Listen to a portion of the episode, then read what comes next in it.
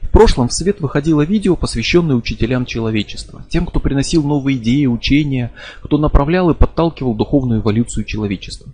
И в списке этих учителей, там, ну, приводил я некоторые примеры, там не был обозначен Иисус. И поступил вопрос после него, вот после этого видео, почему там нет Иисуса? Он, как обычно представляется, создал крупную мировую религию. И если уж кто-кто и повлиял на человечество, так это он. Если считать, что он создал религию. И краткий ответ сводился бы к тому, что его нет в списке мировых учителей, вот этих учителей человечества, потому что на самом деле он не создавал религии мировых учений. Звучит странно, но христианство обязано своим появлением в большей степени апостолу Павлу. И его стоило бы называть скорее не христианством, а паулианством, то есть учением Павла. Роль же Иисуса в современной ведущей мировой религии, как э, именно ее основателя, первого из учителей, она очень маленькая, ее практически нет. И христианство скорее учение о Христе, чем учение самого Христа. Разумеется, миллионы людей будут категорически с этим не согласны. Тут всегда будут разные мнения, одни продиктованные верой, вторые продиктованные историческими фактами.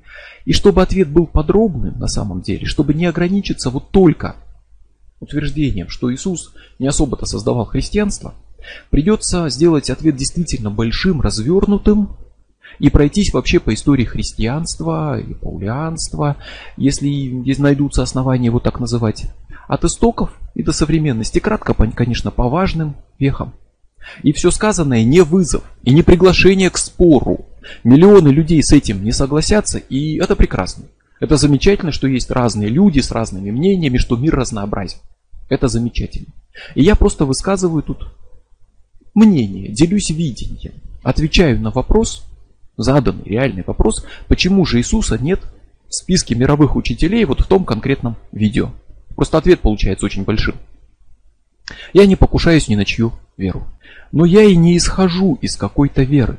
И заранее замечу, что, например, бесконечные цитаты из Библии, богословских трудов, мнения отцов церкви, все это исходит из заранее принятой веры и поэтому аргументом не является.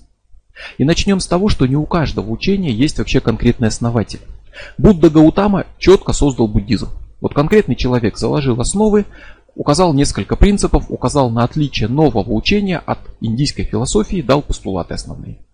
Потом веками все это совершенствовалось, развивалось, менялось. И буддизм, например, тантрический современный буддизм, который в России, он, мягко говоря, но очень сильно отличается от того, каким был буддизм у Будды. Но базовые принципы те же, и есть конкретный человек, который эти принципы заложил. Чаще такого человека нет. Мы не можем сказать исторически, кто написал Веды, Тору, Эду. Или, например, даосизм. В нем есть Лао Цзи, предполагаемый и легендарный автор Дао Дэ Цзина. На самом деле, кто он, точно неизвестно. Иные историки даже говорят, что может не было самого Лао Цзи, а был коллектив авторов, а не один человек. Но как бы то ни было, Лао Цзи вот написал Дао Дэ Цзин. Но с его книги даосизм не начался. Даосизм вырос из народных религий, из шаманизма, из древних верований. Не даосизм основан на Дао Дэ Цзин, а Дао Дэ Цзин – великолепная философская работа, основанная на даосизме. Лао Цзи не создавал даосизм. Так что опять-таки создателя нет. И у христианства сложное положение в этом плане. С одной стороны, есть имя основателя, в честь которого названа новая вера. С другой стороны, очень спорный вопрос, основывал ли он на самом деле эту новую веру. И у нас нет достоверных источников, есть только мифологизированные. Да, есть послания апостолов, есть Евангелие. Но самое старое, реальное, подлинное апост... Евангелие – это текст второго века. То есть это так называемый папирус 52, это примерно 120 год. Когда-то считалось, что есть более ранние тексты. Также считалось, что все свитки Мертвого моря, например, подлинные и так далее. Оказалось, что это не так. И про вот этот якобы более ранний текст еще вспомним. И учтем, что найти фразу, совпадающую с евангельской, это вовсе не то же самое, что найти сам текст Евангелия. Фраза могла быть взята в Евангелие из более раннего источника. Учтем, что сейчас Евангелий 4, и они приписаны апостолам-евангелистам.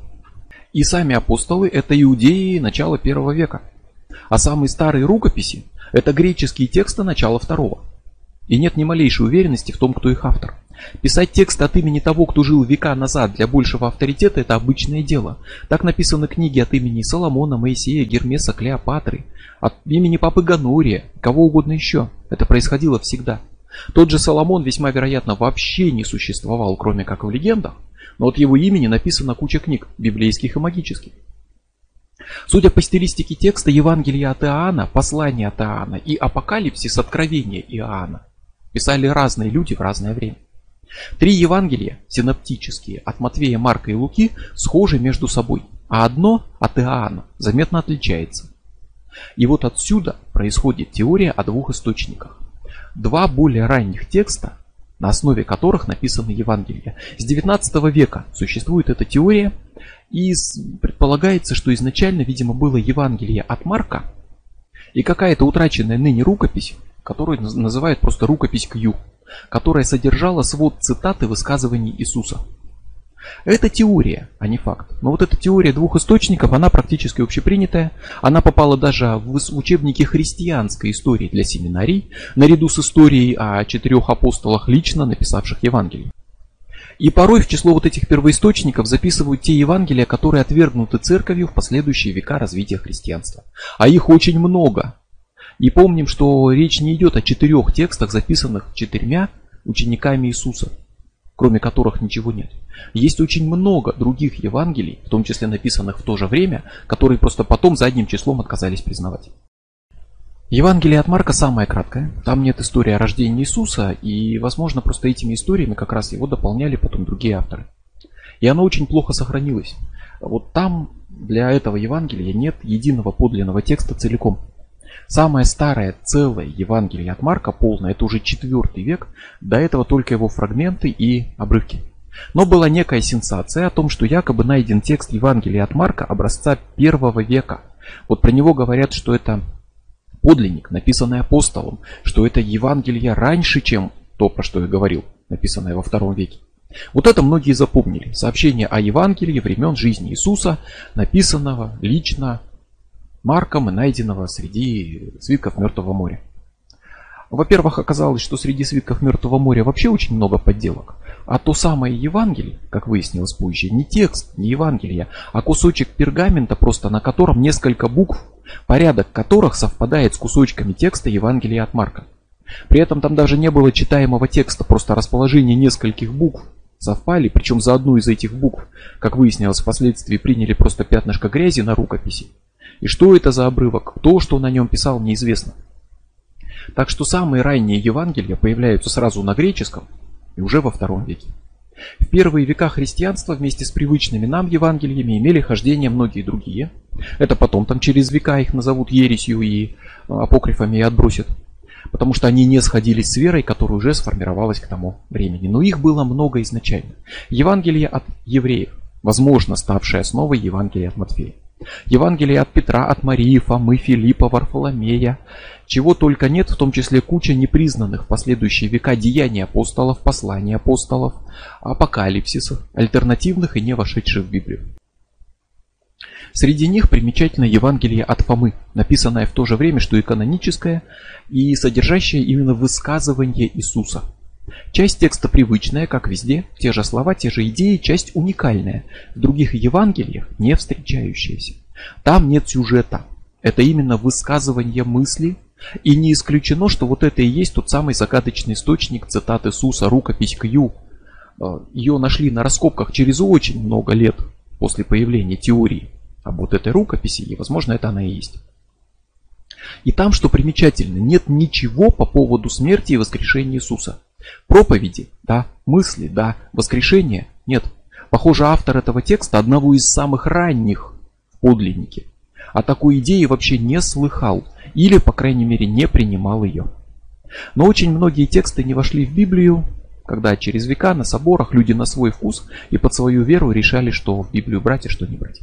Какие-то из этих текстов именно поздние, но другие часть раннего христианского наследия, изначального, близкого ко временам Иисуса, а часть еще и гностические тексты. Гностицизм тесно смешался с христианством, и краткая суть гностицизма в том, что Отец, Демиург, Яхве – это враг.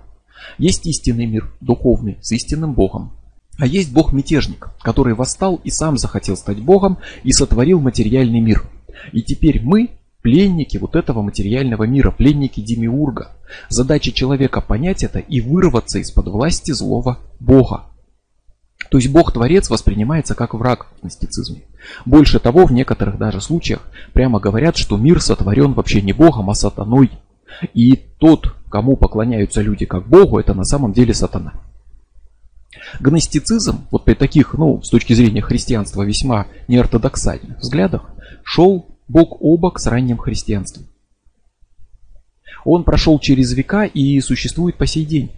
Его, разумеется, отрицает христианская церковь, но некоторые исследователи даже склонны считать, что христианство больше происходит из ранних форм гностицизма, чем из иудаизма.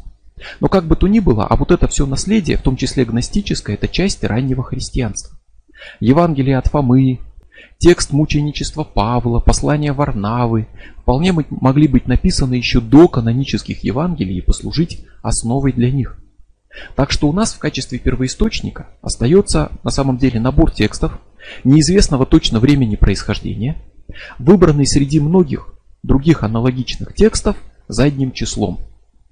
Вот это вот, собственно, канонические библейские тексты. И тексты неизвестных авторов, а просто выбранные среди многих. И в этих текстах еще есть добавок правки и вставки, о чем будет речь.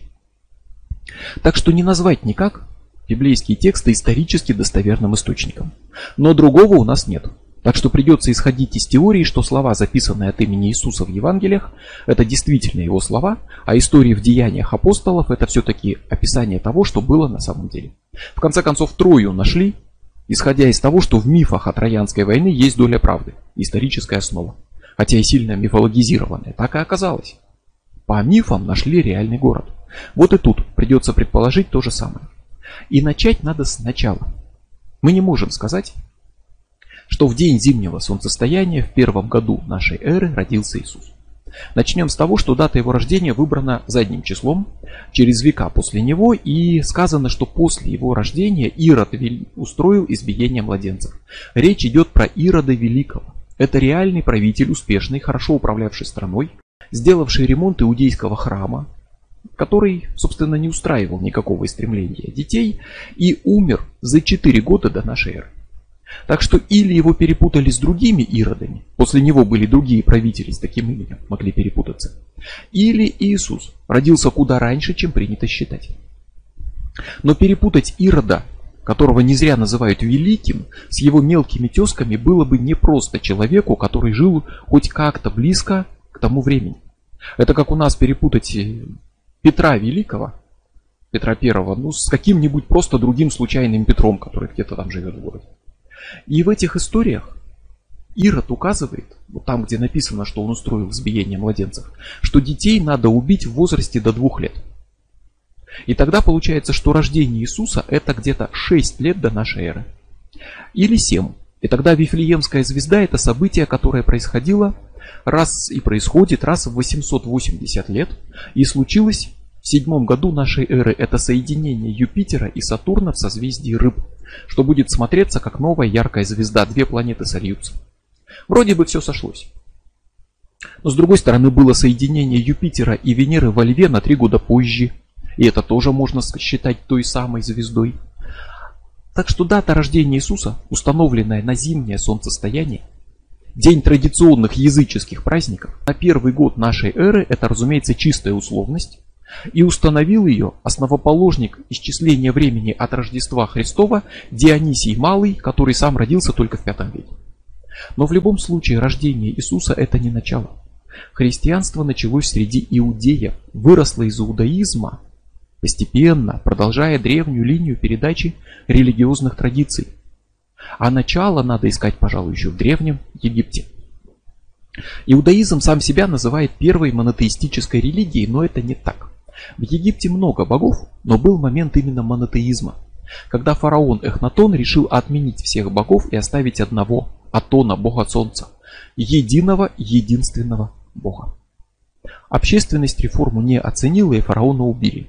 Но атонизм, культ Атона, некоторое время существовал, стал монотеистической религией и предшественником иудаизма. за 1300 лет до нашей эры. Позже египтяне тщательно уничтожили культ Атона и все его наследие, но свой отпечаток атонизм оставил. Оставил на Египте, а иудаизм явно несет египетское наследие. Сам Моисей, воспитанник фараонов. Сказано, что дочь фараона пошла на реку помыться и увидела, как плывет по реке корзинка с ребенком. Она его выловила, это был Моисей, его усыновили и воспитали в семье фараона как знатного египтянина. Позже он поссорился с другим египтянином, убил его, закопал тело в песок, но тело нашли. Моисея обвинили в убийстве, он сбежал из дому, спасаясь от казни. Покинул страну, женился, поселился среди евреев, и вот уже тогда начал проповедовать и говорить о Боге. Это история из книги Исхода. Это библейская история, и сами ее авторы свободно возводят иудаизм к Египту. Интересно, что в иудаизме эту историю трактуют как историю о том, что дочь фараона не просто в реке мылась, а хотела смыть себя грех язычества, чтобы принять иудаизм.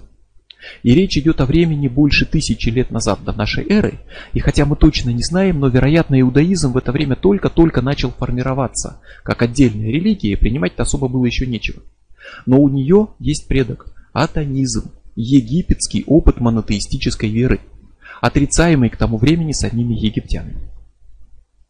Сказано также, что был исход из Египта с казнями египетскими, чудесами и так далее, но его историческая достоверность под очень большим вопросом. Однако исторические евреи выходцы из Египта и корни всего этого в Египте.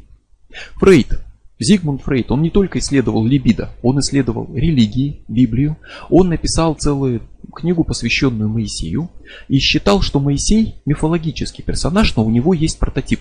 Реальный человек, Тумас, он же Джехутимис, старший брат фараона Эхнатона, который унаследовал и сохранил монотеистические идеи младшего брата и, собственно, передал их иудеям. Влил в новую формирующуюся религию. Э, Фрейд также считал, что текст Шима, который повторяется как выражение веры в Бога, как символ веры, «Слушай, Израиль, Господь Бог наш Господь один», изначально был фрагментом гимна, который гласит «Слушай, Израиль, Бог наш, Атон один». И история одной религии плавно перетекает в другую. Египет сменяется иудаизмом, и вот близится эра, которую потом назовут нашей эрой. Иудеи живут уже как отдельный народ, исповедуют строгий монотеизм, в котором немыслимо, чтобы у человека был какой-то враг, антипод, э, антибог там и так далее, в которой немыслимо, чтобы человека назвали Богом. Но в которой есть много пророков, которые приносят откровение от Бога и в которой ждут Машиаха, Мессию. Вообще изначально слово это именно Машиах, это иудейское понятие, и это означает помазанник. Помазанник это тот, кому лоб помазали маслом. Это обычай, связанный с признанием кого-то царем. Сейчас говорят помазание на царство, а вообще обычай тоже древнеегипетский еще. Это, скажем так, при коронации мазать лоб специальным священным маслом. Рецепты священного масла приведены в Ветхом Завете. Мессия – это слово Машах искаженное просто произношение. Вот так же, как можно сказать Иисус, а изначальное имя, строго говоря, звучит Иешуа. Вот так же Машах исказилось произношение превратилось в Мессию на греческий манер, а Христос это перевод слова помазанник на греческий. То есть Машах равно Мессия равно Христос. Но понятие Мессии со временем в христианстве сильно изменилось. Им стали называть конкретно Иисуса, подгоняя значение слова под сложившуюся веру. А изначально Машах это строго иудейское понятие. Совершенно однозначное, и четко обозначающее политического правителя. И никакого попала, а правителя всех евреев, который исполнит набор древних иудейских пророчеств, станет царем и покончит с войнами. И станет величайшим человеком в истории. Но именно человеком, а не Богом. И прежде всего он станет правителем всех иудеев и принесет мир всему миру. Вот его иудеи как ждали, так и ждут до сих пор. Иудеи тогда, да и сейчас это не единое целое. Есть разные течения, мнения, версии. И говорят вообще, что где встретились два еврея, там будет три разных мнения. Потому что обмен мнениями, высказывание позиций, осмысление учения, а не просто механическое повторение, всегда приветствовалось. Так что были фарисеи, с которыми спорит Иисус постоянно. Были садукеи, есеи, были другие течения с разными взглядами. Одни стремились объединиться с Римом, который тогда правил иудеями, а другие стремились к его полному изгнанию. Одни строго формально следовали всем законам Моисея и отбрасывали все обычаи, даже которые не вытекают из закона Моисея, а другие предлагали адаптировать закон и менять его под реальную жизнь.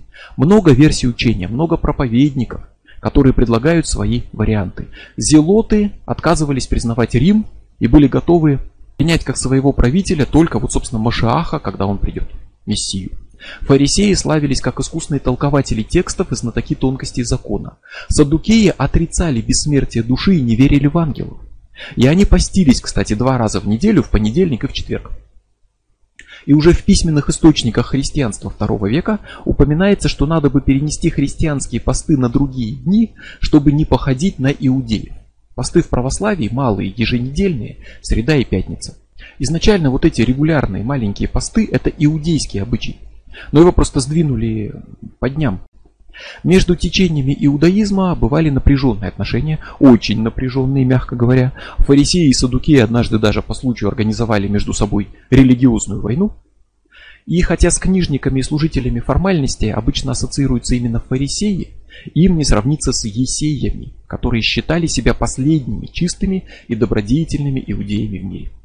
С одной стороны, они принимали много книг, которые другие считали неканоническими не признавали. А с другой стороны правила, которые у других иудеев распространялись только на коинов, на священников, они считали обязательными для всех. Они блюли строжайшую чистоту, они что-то вроде аскетов, жизнь которых посвящена только религиозной чистоте.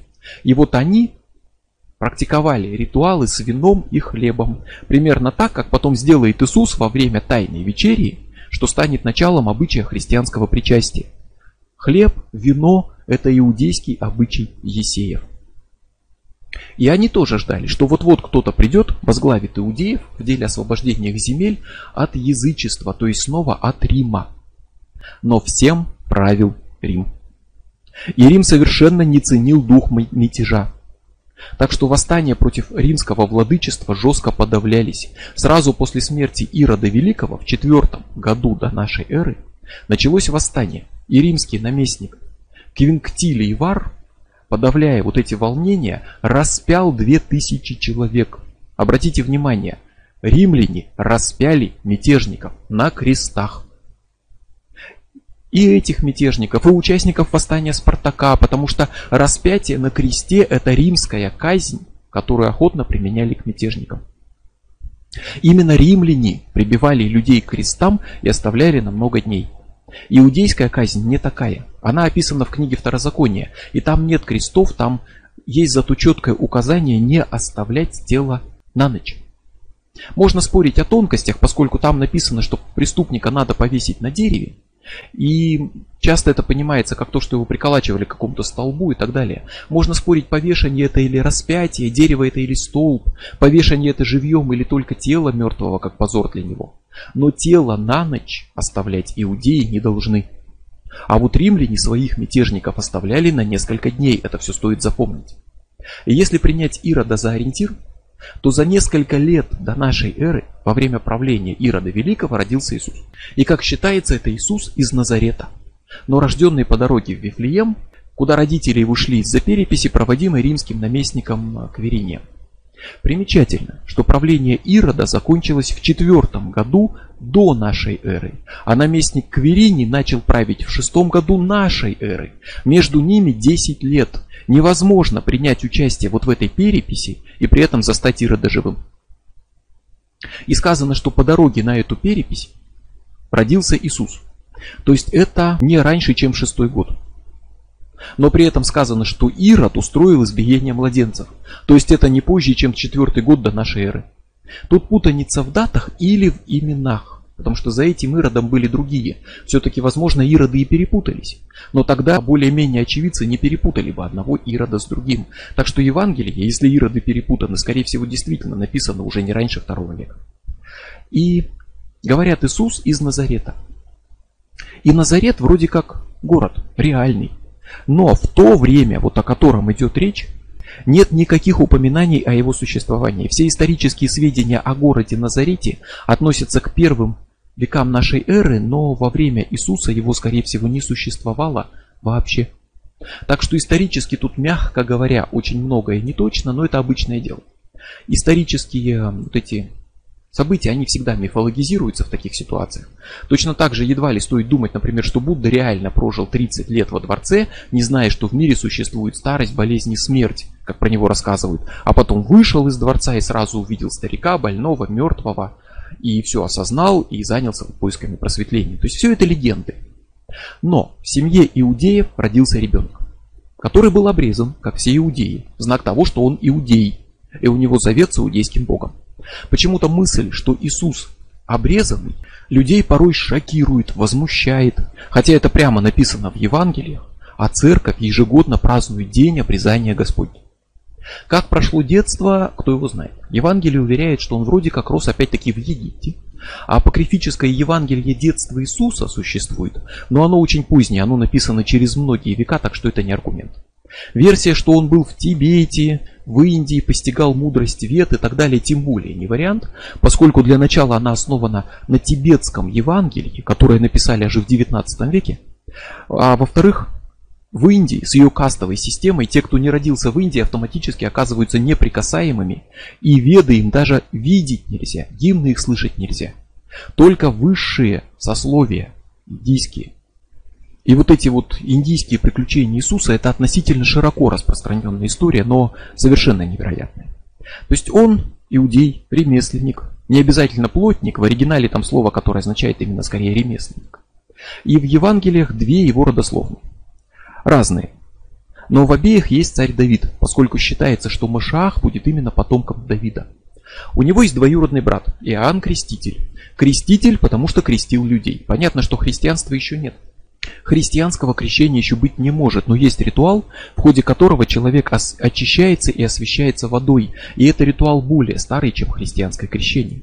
Напомню, иудаизм высказывал мнение, что вот та самая дочка фараона, которая нашла Моисея, она не просто пошла помыться, а именно принимала очищение водой. Так что такие ритуалы иудаизму были хорошо известны. И действовало множество групп, практикующих такие ритуалы.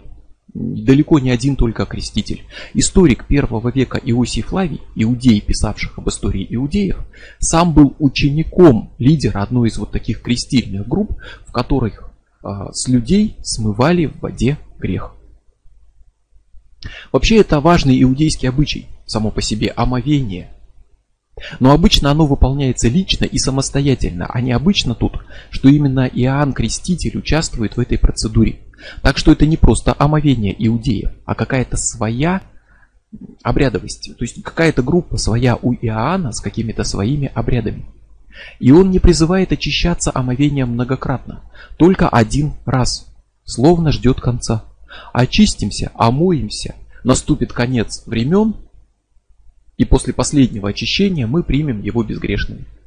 А раз конец, то нужен Машаах, потому что в иудаизме без прихода Машааха не обойтись. И раз креститель проводит такие процедуры, то он, скорее всего, является лидером религиозной группы, ждущей конца света и прихода Машааха. Он аскет, он проповедник, он учит приходу Машааха, он призывает покаяться и пройти очищение водой. Точнее, он говорит о приходе некоего сильнейшего. Креститель есть не только в Библии, он есть в других источниках, он упомянут у Иосифа Флавия, так что можно узнать больше о нем, чем евангельский текст дает. Но все равно конкретики нет, кроме того, что придет некий сильнейший. Вероятно, это и есть Машах, и им будет тот, кого укажет Иоанн. И к нему в группу приходит его младший брат, Иисус.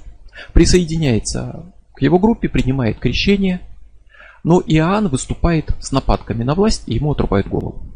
Но до этого он, вероятно, успевает объявить Иисуса тем самым Машахом. Это обычное дело, то есть намного позже, через века, Сабатай Цви, иудейский проповедник, каббалист, которого сейчас, ну, мягко говоря, не любят в иудаизме, за его идеи отказа от Торы и призыва нарушать заповеди, тоже был объявлен Машахом.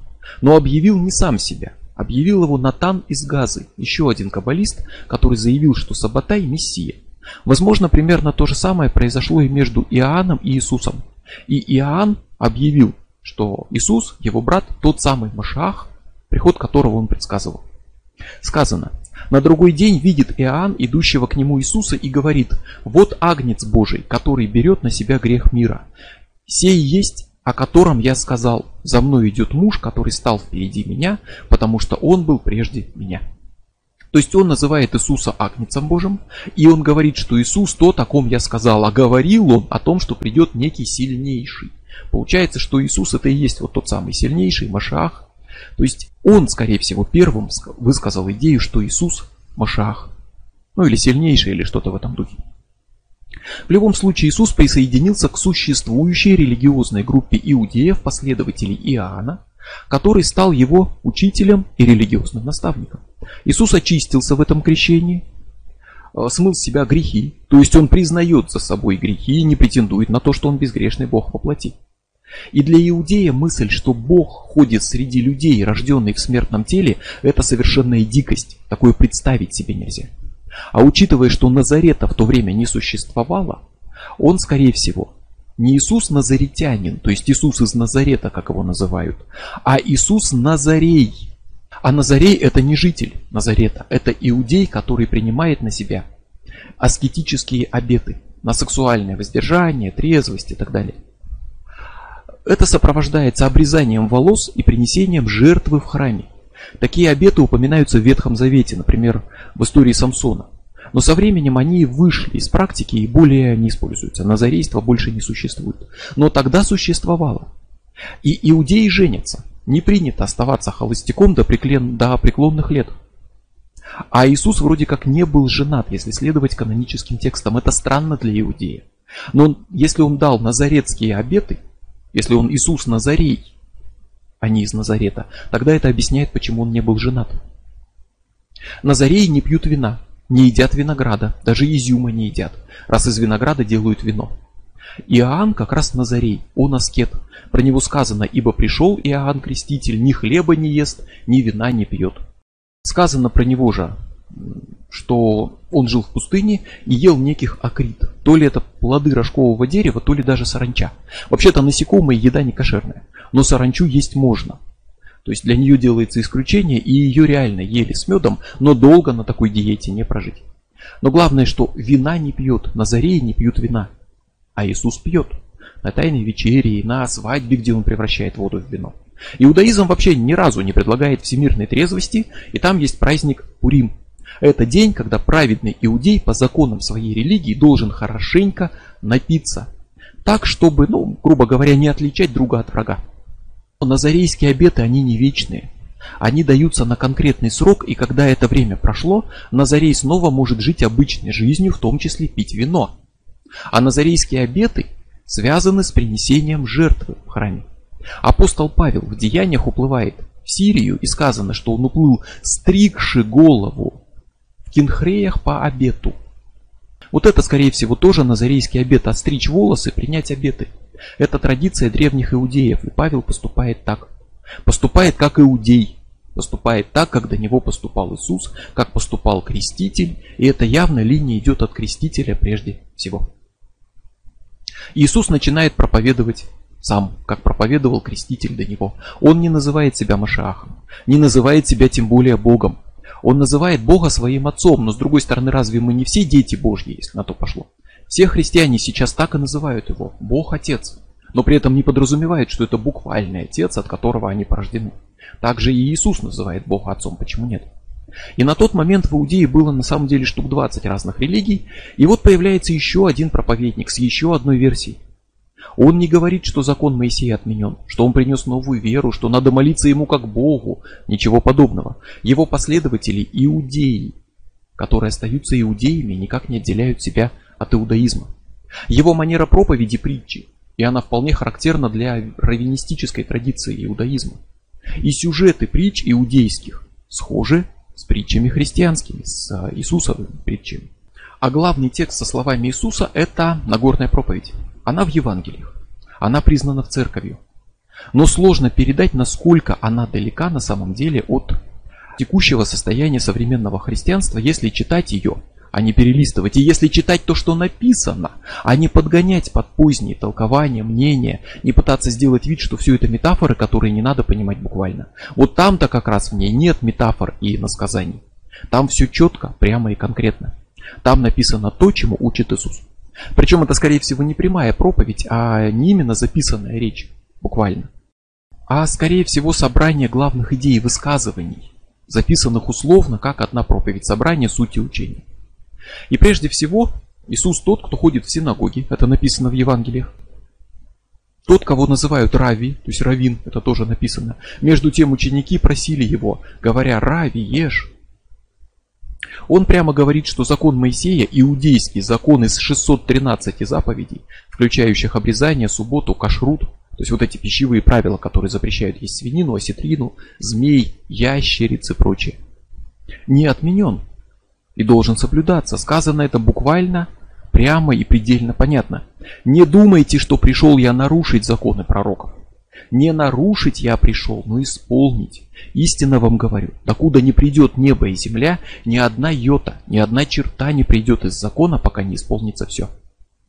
Он пришел не нарушить, не отвергнуть, а исполнить. И пока существует небо и земля, ничего из закона не исчезнет, ни одна заповедь. Из закона Моисея, где заповедей 613, и Иисус явно их не отрицает, а призывает к соблюдению. Он не говорит, что закон иудаизм отменяется. Он настаивает, что закон будет соблюдаться, пока существует небо и земля до конца времен. Закон не отменен и не будет отменен, а Иисус пришел не для нарушения, а для исполнения закона. Он учит иудейскому закону, он учит иудаизму. Потом на основе его слов создадут новую веру, которая отринет иудаизм, будет преследовать иудаизм и отбросит закон Моисея, соблюдать который учит Иисус прямым текстом. И это объясняют, говоря, что есть слова, пока не исполнится все, и они должны значить, что когда Иисус пришел, все исполнилось. Но, увы, он не говорит, все исполнилось, закона нет, он больше не нужен, и близко нет такого. Он четко указывает срок соблюдения закона иудейского, доколе не придет небо и земля. Посмотрим вверх, небо существует? Да. Посмотрим вниз, земля под ногами существует? Да. Значит, еще не конец света. Значит, закон Моисея еще не отменен, по словам Иисуса. Вот когда наступит конец света, небо и земля исчезнут, вот тогда считаем, что все исполнилось. Вот тогда воскрешение из мертвых и дивный новый, новый мир. А до тех пор Иисус учит тщательно соблюдать законы иудаизма. Что неудивительно, учитывая, что он иудей, проповедующий иудеям. И сказано, кто нарушит одну из сих заповедей малейших и научит так людей, тот малейшим наречется в Царстве Небесном. Нельзя нарушить и малого предписания, и малой заповеди, а предписаний заповедей 613. В том числе кашрут, суббота и обрезание. И все это должно соблюдаться последователями Иисуса по его проповеди до конца времен. Кто нарушит хоть одну, например, откажется от заповеди обрезания, тому не рады будут в Царстве Небесном. Иисус учит иудаизму и спорит с фарисеями, поскольку учит иудаизму более строгому, чем учат они. Садукеи предлагали отказаться вообще от всего, чего нет в законе, от всех обычаев, праздников и так далее. Фарисеи относились к делу спокойнее, без фанатизма, но соблюдали закон формально. То есть, например, суббота – это день, когда положено не работать. Почему? Чтобы освободить день для духовных дел, молитв, Бога, счета души и прочих практик. По сути. А что вышло по форме? Множество регламентов, что считать работой, что не считать. Обсуждается вопрос, можно ли э, в субботу, например, ставить палатку. Строить нельзя, а будет ли палатка или открытие зонта маленьким строительством? Ведь это же какая-то крыша над головой. В субботу нельзя открыть дверь, нажать кнопку лифта, включить свет. Нельзя попросить других включить свет, но можно так в сторону сказать. Что-то темно, вот кто-то бы свет включил и подождать, пока кто-то включит. Все внимание сосредоточено на проблеме, что можно и чего нельзя делать. Все оно отдано делам тела, а не души, суть потеряна. И на Бога тут теперь вообще нет времени. Вот это формальное соблюдение, и это то, против чего, скорее всего, выступает Иисус, когда говорит суббота для человека, а не человек для субботы, и помогает людям по субботам. Он сам работает в субботу, потому что суть не в том, чтобы формально не работать, а в том, чтобы этот день был посвящен Богу, а не мыслям о том, можно ли открыть дверь, отвлекающим от Бога. Жарить картошку с мыслью о Боге – это скорее близко к духу почитания субботы, а не к формальностям, чем сидеть и не работать и прикидывать в голове, где взять деньги на поход в стриптиз-клуб. Потому что в случае с картошкой голова занята мыслями о Боге, пока тело работает. Вот в чем суть, а не формальности. Так что Иисус требует соблюдать закон, но не формально и поверхностно ради внешней формы благочестия, а искренне, по сути, по совести. И требует не просто соблюдать иудейские законы, а соблюдать строже, чем было принято, сказано. Вы слышали, что сказано древними, не прелюбодействуй. А я говорю, что всякий, кто смотрит на женщину с вожделением, уже прелюбодействует с ней. Вы слышали, что сказано «не убивай», кто же убьет, подлежит суду. А я говорю, что каждый гневающийся на брата своего напрасно подлежит суду. Каждый, кто скажет брату своему безумный, подлежит гиене огненной. Вот на, на это стоит обратить особое внимание, потому что, во-первых, он требует более строгого соблюдения закона, чем было принято, а во-вторых, человека явно предлагают судить по делам, а не по вере. Даже за простое выражение злобы в отношении других людей человек может лишиться спасения, он подлежит гиене огненной. Это к тому, что есть еще одна тенденция, когда порой говорят, что спасает только вера. Ничего больше не надо, вере спасешься. Дела не нужны, только вера. Но даже по словам Иисуса явно верить недостаточно. Требования строгие к делам, словам и эмоциям. Иисус дает инструкции по молитве. Говорит, что молиться надо уединенно, за закрытой дверью, коротко и по делу. И когда молишься, не будь как лицемеры, которые любят в синагогах и на улицах останавливать молиться, чтобы показаться перед людьми. Ты когда молишься, войди в комнату свою и затвори дверь твою, и помолись Отцу твоему, который в тайне, и Отец, видящий тайное, воздаст тебе явно. А молясь, не говорите лишнего, как язычники, ибо они думают, что в многословии своем будут услышаны, не уподобляйтесь им. Он предлагает уединенную, краткую молитву. Да, в другом месте сказано, что где в честь Бога двое или трое соберутся, там Бог среди них. Но там не сказано о молитвах. Там сказано скорее о сообществе верующих, как сангха в буддизме, как, собственно, принятая община иудейская среди иудеев. Но он прямо говорит молиться уединенно. Он не говорит устраивать долгие коллективные богослужения. Наоборот, говорит против этого. И он говорит молиться только лично Богу Яхве, Отцу, а не ему самому, ни его матери, ни святым, ни кому-то еще, прося их помолиться Богу. Молитва кратко, уединенно и лично Яхве – вот как учит молиться Иисус, а не как-то еще. Кроме того, он предлагает жить, не думая о деньгах, уповая только на Бога, не думая даже о еде и одежде. Итак, не заботьтесь и не говорите, что нам есть, что нам пить или во что одеться, потому что всего этого ищут язычники, и потому что Отец ваш Небесный знает, что вы имеете нужду во всем этом. Итак, не заботьтесь о завтрашнем дне. Во-первых, он тут говорит «Отец ваш небесный». К вопросу о том, что говорят, что он называл Бога Отцом, значит признавал себя Сыном Божьим, значит он признавал, что он Бог. Он говорит, что Отец Бог для всех, Отец ваш небесный. Как я и говорил, мы все дети Бога. И вот это «не заботьтесь о завтрашнем дне» это не метафора. Это указание, как жить, уповая на Бога, в добровольной бедности, без накоплений, без домов, без драгоценностей, не думая, во что будешь одеваться и что есть. Иисус не единожды осуждал богатство, предлагал продать дом и раздать деньги, прежде чем идти за ним. Напоминал, что богатому в рай попасть так же сложно, как верблюду пройти через иголочное ушко. Что кто купит деньги, тот служит мамоне, а не Богу. Он призывает к добровольной бедности.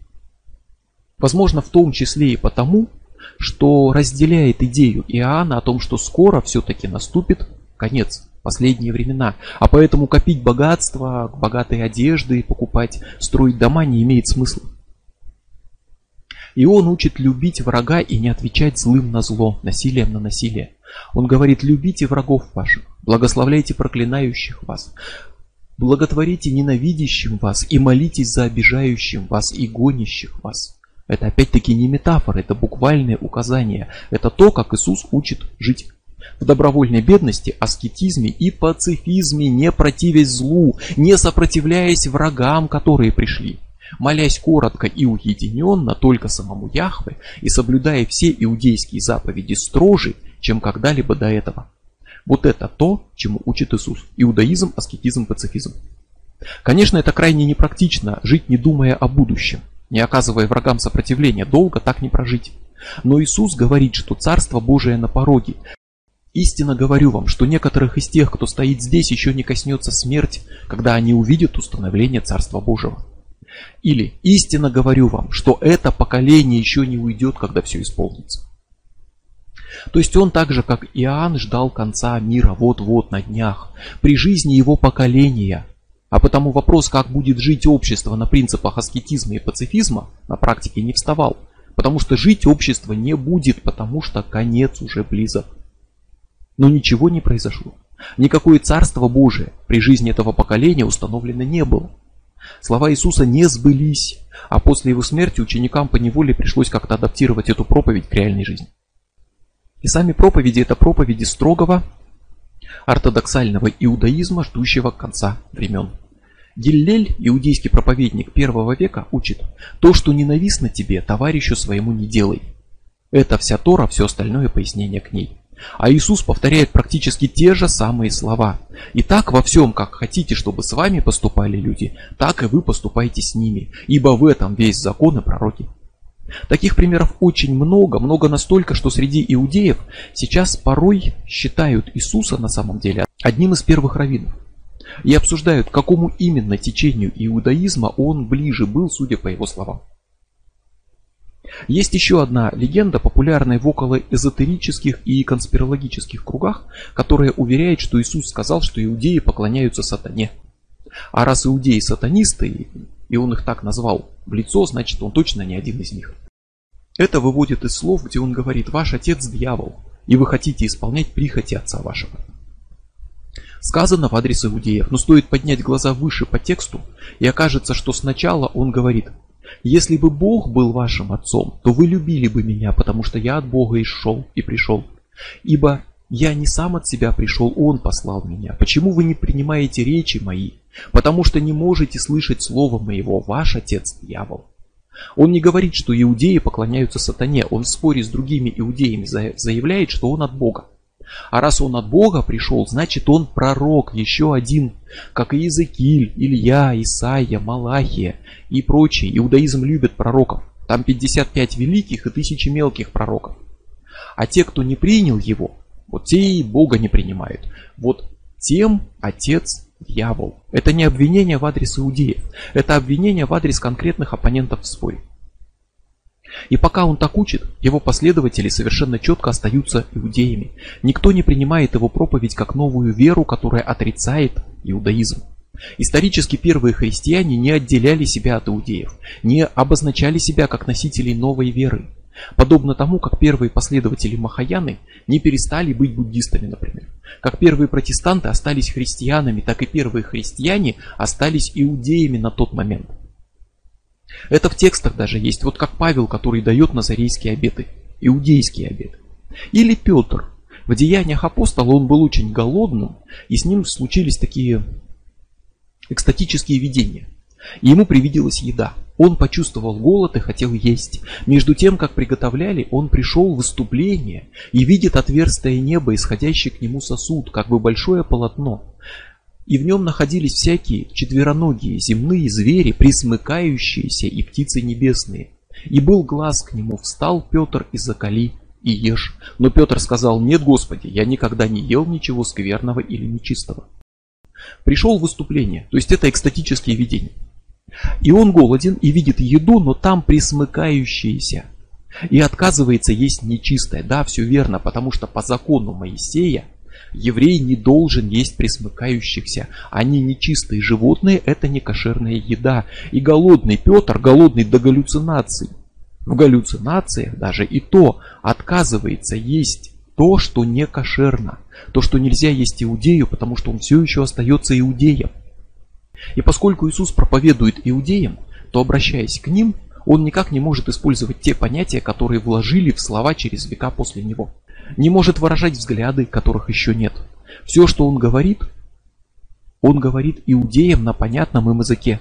И каждое слово значит именно то, что значит в иудаизме, потому что так слово будет понятно его аудитории. Поэтому все его слова надо понимать с точки зрения иудея, а не поздних толкований. И важнейшее слово тут Машиах, Мессия. Себя он не называл Машиахом ни разу. Зато называли другие. Напомню, Христос это не имя, а помазанник на греческом. Еще одна версия слова Машиах. И Машиах не Бог и не Сын Божий, а человек. Великий, самый важный в истории, но человек. И если он Машиах, то у него есть четкие задачи, которые обозначены в пророчествах о Машахе. То есть это фразы в Ветхом Завете, а Ветхий Завет это изначальный Танах, иудейский текст. И они давным-давно собраны по кускам, истолкованы и говорят о том, как узнать Машиаха. Узнать по делам его. Мессия, Машиах, это именно и только тот, кто вот все это сделает. Причем за время своей земной жизни. Так что ссылки на второе пришествие и прочее не вариант. И обычно объявляется, что Иисус исполнил все пророчества. Но в качестве пророчеств предлагаются фразы из Нового Завета, написанные после Иисуса и просто включающие описание того, что он делал.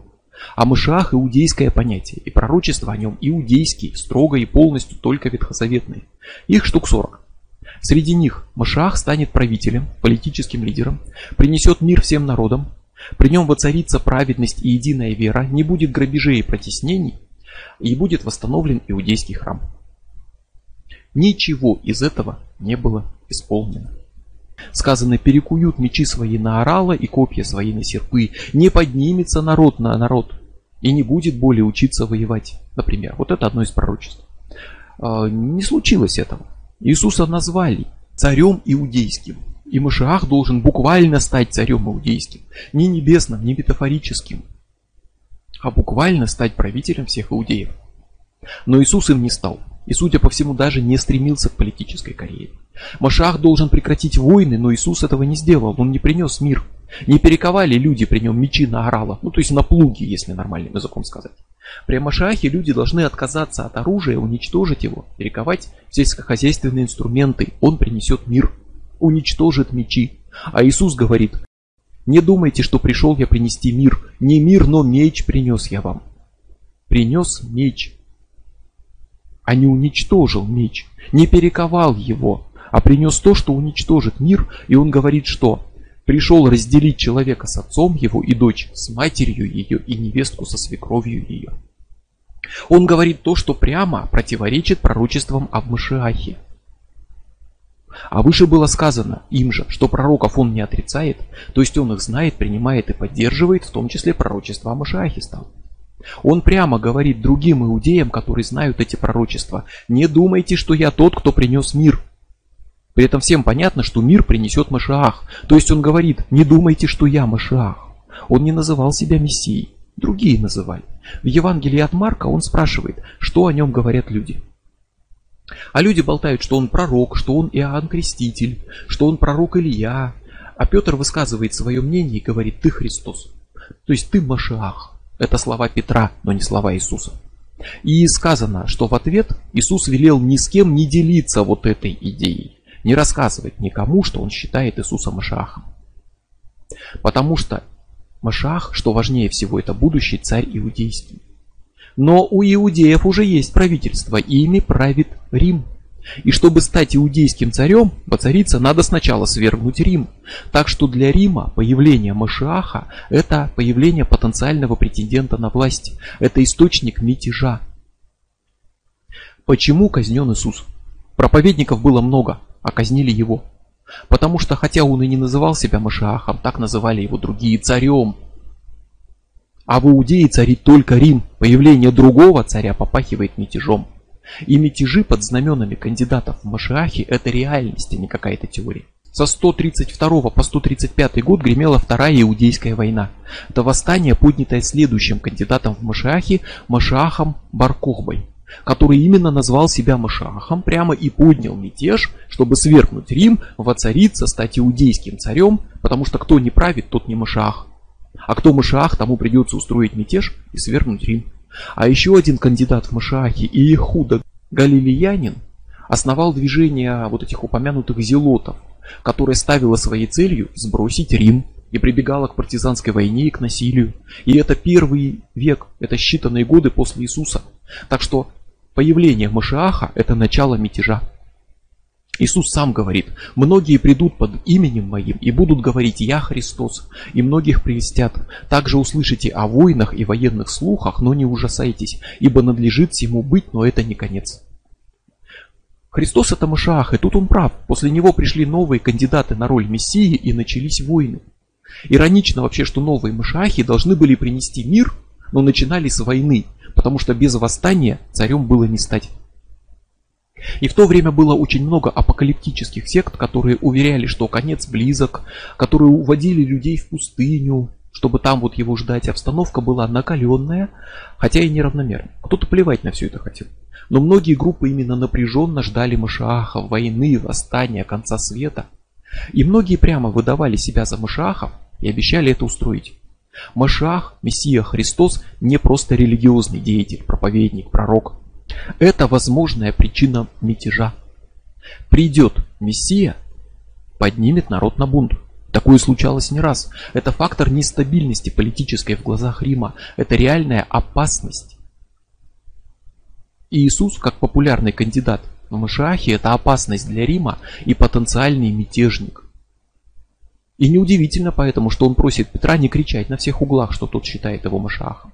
И неудивительно, что его быстро казнили. Казнили через распятие на кресте, как римляне казнили мятежников. И тело его не было снято с наступлением темноты. Если бы его убили иудеи, они бы сняли его обязательно по закону Моисея. А римские обычаи были именно повесить на кресте и оставить на несколько дней. Так поступили с Иисусом. Поступили так, как римляне карали мятежников, потому что Машах в глазах Рима это потенциальный мятежник. И за вот эту угрозу мятежа римляне, а не иудеи, казнят Иисуса по римской своей казни. И тут очень сомнительная достоверность у самой истории, которая описывает, как Понтий Пилат его защищает, иудеи требуют его казни, а Пилат умывает руки. Едва ли Пилату было бы дело до еще одного иудея на завоеванной земле, где недавно распяли две тысячи мятежников. Едва ли Пилата волновал еще один. Но вполне возможно, что эта сцена вписана впоследствии в пользу Рима и против иудеев, поскольку уже скоро Павел объявит, что евреи убили Бога, отречется от закона Моисея, Павел от него откажется, а не Иисус, и пойдет проповедовать в Рим, будучи гражданином Рима и имея там римские связи. И, возможно, именно под это вписана вот эта сцена, где Иисуса казнят именно иудеи, а римский Понтий Пилат пытается его спасти. Учения Иисуса не противоречили тогда иудейским учениям. Богом он себя не называл ни единым словом. Что его приняли за Машааха, это нормально для иудаизма. Ну, пару раз, да, другие иудеи собираются побить его камнями, когда он сказал, что их отец сатана, но это тоже в пределах нормы, учитывая, например, войну между фарисеями и садукеями. Иудеям не за что его казнить. Его казнят не евреи, не за богохульство, не еврейской казнью. За богохульство его бы побили камнями. А римляне казнят его римской казнью для мятежников, как потенциального мятежника Машиаха, которого уже народ называет царем. Вообще иудейский синедрион, иудейская власть тех лет была достаточно ограничена в использовании смертной казни, почти не имела на нее права, а когда имела, то все равно должна была согласовывать все это с Римом. Иудеи имели свои законы. Они не казнились среди ночи, они по закону никогда не выносили смертный приговор на первом заседании суда. Они не оставляли распятое тело на ночь, а по обвинению в богохульстве забивали камнями. Это абсолютно не подходит. Казнь Иисуса под казнь иудейскую. А вот на кресте, прямо на таком кресте, в течение многих дней, чтобы человек страдал, мятежник, это именно историческая казнь римлян. Есть даже археологические образцы остатков тел так казненных людей за угрозу Риму. Иисуса били кнутом перед распятием, и бичевание перед распятием – типично римский прием. И табличка на кресте «Царь Иудейский» как прямое указание, за что его казнят. За то, что претендует на царство там, где правит Рим. То есть Иисуса казнят римляне. За то, что он выглядит мятежником, за то, что его называют Машахом. И дальше исходим из исторических взглядов, а не из религиозных, поэтому идею, что он Бог, что он воскрес, не рассматриваем. Он проповедовал иудаизм, был принят за Машаха и был убит. И он не отменил иудаизм и нигде не пытается создать новую религию вместо иудаизма. Но группа его последователей хранит новое учение. Пока устное, потому переменчивое, и пока еще иудейское. Раннее христианство – это мессианское течение иудаизма. Первые христиане – это иудеи, уверенные, что Мессия пришел, хотя и не были исполнены пророчества, и что скоро наступит конец света. Апостолы проповедуют. Иисус мертв, но жив Павел. Тогда его зовут Саул, он иудей, фарисей, он ученик Гамалиила, иудея, фарисея и учителя иудейского закона который очень почитается в иудаизме, как один из тех, кому восходит вообще талмудический иудаизм, и несмотря на это он еще и христианский святой. Павел преследует новую веру как иудейскую ересь, но в итоге принимает ее. Его называют апостолом, но его не было среди учеников Иисуса. Он стал христианином после смерти Иисуса, и Иисуса никогда не знал. Да, конечно, в религиозных текстах рассказывается, что умерший, воскресший Иисус явился к нему, обратил его в новую веру, но говорим об истории. Иисус умер до того, как Павел принял новую веру. Они не встречались при жизни Иисуса. Возможно, он действительно пережил какие-то видения, которые толкнули его на новый путь. И он присоединился к первым христианам, хотя был их ярым врагом. Им или от его имени написаны послания, а о нем есть тексты в деяниях апостолов. Он фарисей. Вот Иисус спорил с фарисеями, а Павел фарисей. И будучи уже проповедником христианства, апостолом, он продолжает подчеркивать, что он фарисей, то есть иудей. Он говорит, я фарисей и сын фарисеев. Это в сцене, где он обращается к иудеям и объясняет, что он свой такой же иудей, как они, и его стоит выслушать. Но при этом он гражданин Рима. И когда римляне собираются выпороть его кнутом, он напоминает про... и говорит, что римлянина нельзя так просто выпороть, как простого иудея. Тысяченачальник, подойдя к нему, сказал, «Скажи мне, ты римский гражданин?» Он сказал, «Да». Он римлянин и фарисей, иудей. И, собственно, Савл – это его имя иудейское, а Павел – римское. Говоря современным языком, у него двойное гражданство – иудейское и римское. Такое было. И поэтому у него двойное имя, и скорее всего Павлом он был всегда, а вовсе не с того момента, как принял христианство, как о нем рассказывают. Просто гражданину Рима положено римское имя. Вот именно Павел объявил иудеев в том, что они убили Бога. Он пишет, те от иудеев, которые убили Господа Иисуса. И здесь он называет Иисуса Богом и говорит, что иудеи убили Бога. Иисус себя Богом не называл. Павел начинает отход от иудаизма и превращение иудейского течения в новую веру, порвавшую с иудаизмом. Он вносит массу своих идей. Помним, что Иисус говорил о пацифизме, аскетизме, уединенной молитве, о спасении через дела и о соблюдении закона Моисея. Он не говорит, что его принесут в жертву, и его жертва всех спасет и исцелит первородный грех. Ну хотя бы потому, что он не был распят на тот момент. У него ничего этого нет. Все это есть у Павла. Очевидно, что любое толкование распятия возможно только после распятия, после смерти Иисуса. То есть все толкования распятия появятся без малейшего личного участия Иисуса Христа. В сцене Тайной Вечерии прописаны его слова, что, мол, он отдаст плоть и кровь свою за жизнь мира, и что кровь его – кровь Нового Завета. И очень похоже, что на самом деле эти слова записаны уже при написании Евангелий, а самое старое, напомню, относится ко второму веку. Но даже если это и не так, и он действительно это сказал, то он нигде не сказал, что он будет принесен в искупительную жертву. А вот Павел пишет, «Ибо я первоначально преподал вам, что и сам принял, то есть, что Иисус Христос умер за грехи наши». То есть он пишет, что Иисус умер за грехи, искупил грехи людские своей смертью, пишет, что он сам это принял и другим преподает. Это его идея, это учение Павла. Иудеи приносили какие когда-то жертвы животных во искупление грехов. И сказано, что Богу дым от костра, где горят тела жертвенных животных, приятнее, чем благовоние. И есть отдельные намеки на практику человеческих жертвоприношений, то есть Авраам готов хладнокровно зарезать в жертву Богу своего сына Исаака, и Ефай клянется принести в жертву первое живое существо, которое встретит, когда вернется домой, и первый видит свою дочь, и сказано, что он исполнил клятву. Возможно, это отголоски древних человеческих жертвоприношений. И вот идея, что смерть Иисуса стала искупительной жертвой, человеческая жертва во искупление снова возвращается. Иисус учил, что важны поступки, Тщательное исследование заповедям иудаизма и прямо указывает, что все должно соблюдаться строже, чем раньше. Важны слова, поступки, эмоции. Апостол Иаков пишет, «Вера без дел мертва». А Павел вместо этого пишет, «Человек оправдывается не делами закона, а только верою в Иисуса Христа».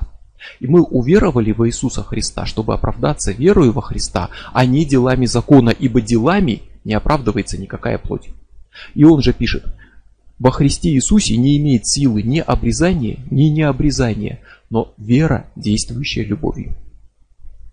То есть он предлагает, Павел, а не Иисус, идею, которая стала очень популярной в силу простоты выполнения, спасение верой. Дела не важны, просто поверь, а дальше не важно, делать ничего не придется для спасения, просто поверь. И обрезание предписано законом Моисея, это одна из заповедей, а Иисус говорил, что ни одна из заповедей не исчезнет, пока существует мир. То есть и обрезание тоже не исчезнет. Иисус учит спасению через соблюдение закона. А Павел утверждает, что закон не может спасти. Иисус учит соблюдению заповедей, а Павел говорит, что обрезание, предписанное заповедями, не имеет значения. Он буквально противоречит Иисусу и тем апостолам, которые знали Иисуса и продвигает свою религию. Иисус говорит, напомню, кто нарушит одну из малейших сих заповедей и научит так людей, тот малейшим наречется в Царстве Небесном. А Павел прямо призывает отказаться от обрезания, то есть нарушить заповедь, пойти по совершенно другой дороге, по дороге Павла, а не Иисуса. Павел, а не Иисус, отменяет иудейские законы, обрезание, кашрут и все прочее. Потому что это открывает огромные возможности для проповеди среди неиудеев. Христос говорит, не клянитесь вовсе и кесарю отдавайте только то, что кесарево, а то, что Богово, душа твоя, не отдавай никому. А Павел пишет, всякая душа да будет покорна высшим властям, ибо нет власти не от Бога. Существующие власти от Бога установлены. Он проповедует покорность власти. А власть над иудеями принадлежала Риму, и Павел гражданин Рима, и он проповедует покорность Риму. Христос говорил, взявший меч, от меча погибнут. А Павел говорит, начальник есть Божий слуга, тебе на добро. Если же ты делаешь зло, бойся, ибо он не напрасно носит меч. Он Божий слуга, отмститель в наказании делающему злое. Вот эти расхождения в словах Павла и Иисуса на самом деле широко известны в России из работ Льва Толстого, которого предали анафеме за несогласие с православием и который принимал веру, но не церковь, и написал статью «Почему христианские народы вообще и в особенности русские находятся в бедственном положении», где пишет «Сущность учения Христа в том, что истинное благо человека в исполнении воли Отца. Достигнуть этого можно только возвышением в себе духа, перенесением жизни в жизнь духовную. Сущность учения же Павла в том, что смерть Христа спасает людей от грехов и жестоких наказаний, предназначенных Богом теперешним людям за грехи прародительские. Основа учения Христа в том, что главная и единственная обязанность человека есть исполнение воли Бога. Основа же учения Павла та, что единственная обязанность человека – это вера в то, что Христос своей смертью искупил грехи людей. Иисус отказывался лечить язычников. Он лечил иудеев даже в субботу, но отказывался лечить и язычников одержимых. Говорил, что послан только к погибшим овцам дома Израилева. То есть он иудей и послан только к иудеям. И отношения с язычниками он сравнивает с тем, чтобы хлеб бросить псам. То есть он язычников называет псами. И не раз подчеркивал, не будьте такими, как язычники. Когда что-то плохое делает, он говорит, что вот так делают и язычники. Он иудейский проповедник, все его слова касаются только иудеев. А Павел говорит, нет ни Илина, ни Иудея, ни обрезания, ни необрезания, варвара скифа, раба свободного, но на всем Христос. То есть Христос всех спас, в том числе и язычников, к которым, по его же словам, он вообще не приходил и кого сравнивал с псами. И вот это именно отличная основа для массовой проповеди. Учение для всего мира, для всех народов, спасение простым признанием жертвы Иисуса, верой, отказ от иудейских законов, от требования обрезания, кашрута. Это дает упрощение религии и массовость. Это позволяет распространить проповедь на большую аудиторию, на язычников и начать распространение новой религии. Религии Павла. Паулианство скорее, чем христианство. Павел гражданин Рима. Он проповедует не только среди иудеев, он проповедует на аудиторию римлян, язычников, потому что он гражданин Рима. Вообще идея на самом деле, что Бог стал человеком, ходил по земле, умер и воскрес, это ну совершенно невообразимые вещи для иудеев. Иудаизм такое, по крайней мере массово, никогда не примет. Пророки, которые говорят от имени Бога, да, но уж никак не живой Бог-человек. Но все это отлично согласуется как раз со взглядами античных язычников. Сцена непорочного зачатия. Мария беременна от духа в виде голубя. Нет проблем. Зевс к девушке в Тии спустился как раз таки в виде голубя, и она забеременела от этого бога-голубя. Один в один то же самое. А еще античные боги делали детей в образе быка, льва, дождя из золота. Это привычно именно язычникам, а не иудеям. Возможно, даже сама сцена схождения голубя к Марии имеет античные источники и списаны с них. Умерший и воскресший бог без проблем – это целая мифологическая категория язычества. Осирис, Один, Дионис умерли и воскресли. Иисус – Бога-человек, который умер и воскрес дико для иудея, но привычно для язычника. Сам Бога-человек снова привычен язычнику. Геракл и все прочие, у кого отец – Бог, кто творит за счет этого чудеса и подвиги и обожествляется. Даже был целый культ таких героев, где их почитали как богов. Все это привычно язычеству, а не иудаизму. И раннее христианство в каком-то смысле это иудаизм, который пошел на сближение с язычеством. И у язычества не было проблем на самом деле с монотеизмом. То есть помним атонизм. Да и сам Рим на самом деле, он потихоньку шел к монотеистической религии. В позднее время римляне начали говорить, что есть один бог, Юпитер, а все прочие боги его ипостаси и проявления. И Павел учит покорному подчинению властям, а не восстанием под знаменами Машааха. И христианство – это монотеистическая религия, возникшая на окраинах идущего к монотеизму Рима, с привычными язычникам сюжетами и представлениями, и призывающая к послушанию власти. Вполне закономерно, что в итоге все это прижилось именно в Риме, а не среди иудеев. Массовое распространение нового учения, которое уже больше учения Павла, чем Иисуса, пошло через Рим. Но есть в оригинальных проповедях Иисуса то, что язычники никогда не примут. Это закон Моисея, соблюдать который призывает Иисус. Язычников не убедить делать обрезание. Язычников не убедить строго ограничивать свою диету правилами кашрута. А это не только там отказ от свинины, это отказ от осетрины, креветок и много чего еще. Там очень много ограничений. Но главное – обрезание. Для иудея обрезание – это завет между Богом и человеком, посвящение себя Богу. А для античности это порча тела.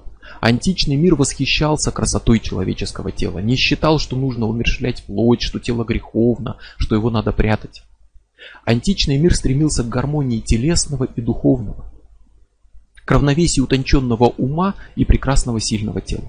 Пифагор был математиком, мистиком Выступал в соревнованиях по кулачным боям, потому что философ это не хлюпик с книжкой, это воплощенное совершенство, великий ум в прекрасном теле, тело вос...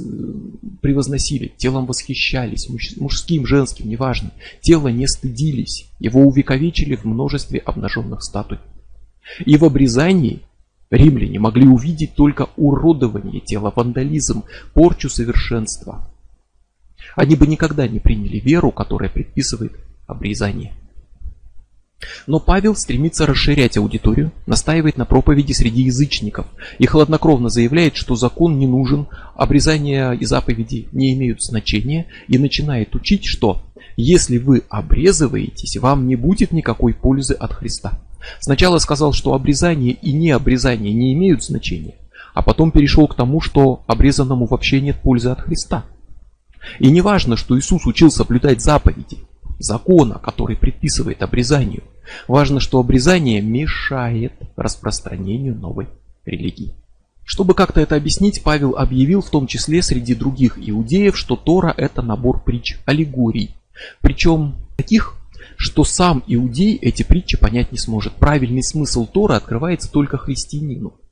То есть нельзя есть свинину, сказано прямо и буквально, но теперь в этом можно увидеть аллегорию, что-то вроде «не культивируй себе плохие качества личности, которые может символизировать свинья, а свинину можно есть». Сказано, что в субботу нельзя работать, чтобы посвятить этот день Богу. Субботу превращают в аллегорию. И это до сих пор живо. То есть 10 заповедей, сохранившиеся в христианстве, включают субботу. Чти день субботний, это осталось заповедью. И это значит, чти иудейскую субботу по принципам иудаизма, отказываясь по субботам от работы в течение всего дня во имя Бога. Только так это можно трактовать. Но это сделали аллегории и проводят литургию в воскресенье утром, считая, что это и есть почитание субботы. Закон, которому учил Иисус, стал на пути распространения религии Павла. И Павел нашел способ убрать его с пути. Это встретило сопротивление. В деяниях пишут, на другой день Павел пришел с нами к Иакову и пришли все пресвитеры. Пресвитеры – это вообще степень священства в христианстве, но в данном случае это что-то вроде главы религиозной общины. Часто говорят апостолы и пресвитеры. Пресвитеры, зовущие Павла братом, это его собратья по вере. И дальше сказано. Приветствовав их, Павел рассказал подробно, что сотворил Бог у язычников служением его. И как они реагируют на то, что он проповедует среди язычников. Они же, выслушав его, сказали, видишь, брат, сколько тысяч уверовавших иудеев, и все они ревнители закона, а о тебе наслышались они, что ты всех иудеев, живущих среди язычников, учишь отступлению от Моисея, говоря, чтобы они не обрезывали детей своих и не поступали по обычаю. Собратья его по вере, к которым он пришел, все еще называют себя иудеями и ревнителями закона, которые тщательно соблюдают и предъявляют ему претензии за то, что он учит народ отклоняться от закона. Вот дальше следует конфликт, покушение на Павла, и его приходится спасать силами римского войска от возмущенной толпы, потому что он римский гражданин. Петр пишет про проповеди Павла, что они неудобовразумительные, то есть ну, их сложно понять, они странные.